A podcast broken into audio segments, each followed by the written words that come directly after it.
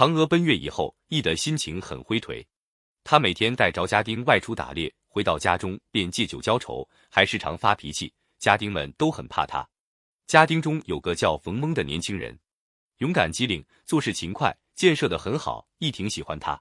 为了使自己射箭的技巧不致失传，羿就收冯蒙做了徒弟。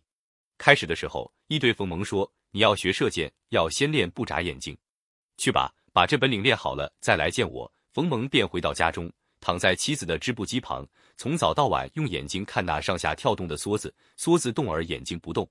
这样经过了两年时间，就是谁用锥子尖去逼近他的眼睛，他也一眨不眨了。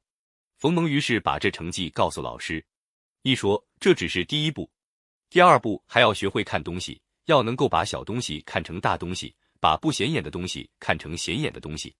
去吧，到那时候再来告诉我。冯蒙回到家中。找了一根牦牛尾巴上的长毛，拴上一个狮子，把它悬在南面的窗前，每天瞪着眼睛看。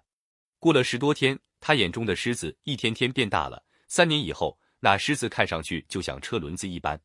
再看看别的东西，简直都成了大山小山了。冯蒙便高兴地跑去把这奇迹告诉老师。一听了，点点头说：“你现在可以学射箭了。”于是把自己的全部技艺毫无保留地传授给这个勤奋刻苦的弟子。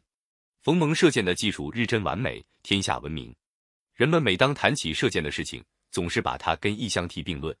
羿也为有这样一个青出于蓝的弟子而感到自豪。可是气量狭小的冯蒙却不喜欢有个本领比自己高强的老师。有一次，师徒二人走在路上，正巧天上有一群大雁迎面飞来。冯蒙心想，何不显示显示自己的箭法？于是他连发三箭，有三只大雁应声坠地，箭箭都射中了雁的头部。一看到这情景，非常高兴，也顺手从袋中取出三支箭，朝天空中那些惊叫四散的雁射去。三支箭也射下了三只雁，不但射中了头部，而且都从眼睛穿过。冯蒙这才知道，羿的箭法比自己高明得多。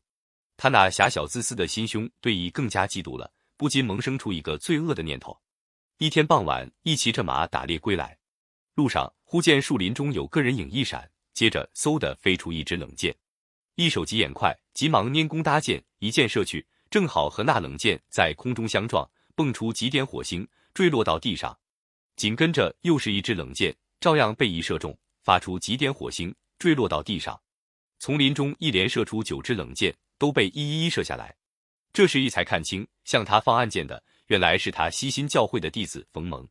一心里明白，冯蒙今天要置自己于死地。他的箭已经用完了，却见冯蒙又搭上一支箭，正瞄准着他的咽喉。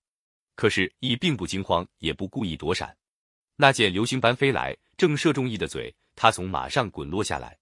冯蒙见羿已死，慢慢走过来，想瞧瞧他临死时是什么样子。可是刚走到跟前，见羿突然睁开眼睛，倏地翻身坐起，差点把他吓死。你白跟我学了这么久。难道连书上写的蹑足法，用牙齿把箭头叼住都忘了吗？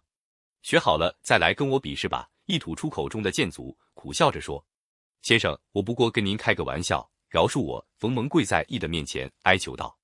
打这以后，冯蒙表面上对师傅很恭顺，可是内心更加记恨了。羿是个善良宽厚的人，以为冯蒙已经改恶向善，外出时仍然叫他跟在身边，并未提防。一天，羿正在密林中全神贯注的射猎时，冯蒙突然操起预先准备好的桃木棍，朝着他的脑后重重一击。羿那高大的身躯晃动了一下，便像小山似的倒下去了。这位为民造福的英雄，终于死在了自己弟子的手下。孟子离楼下，冯蒙学射于羿，技艺之道，思天下唯一欲胜，超过己，于是杀羿。看来羿确实是被冯蒙杀死了，用的是桃木大棒，动机是出于嫉妒。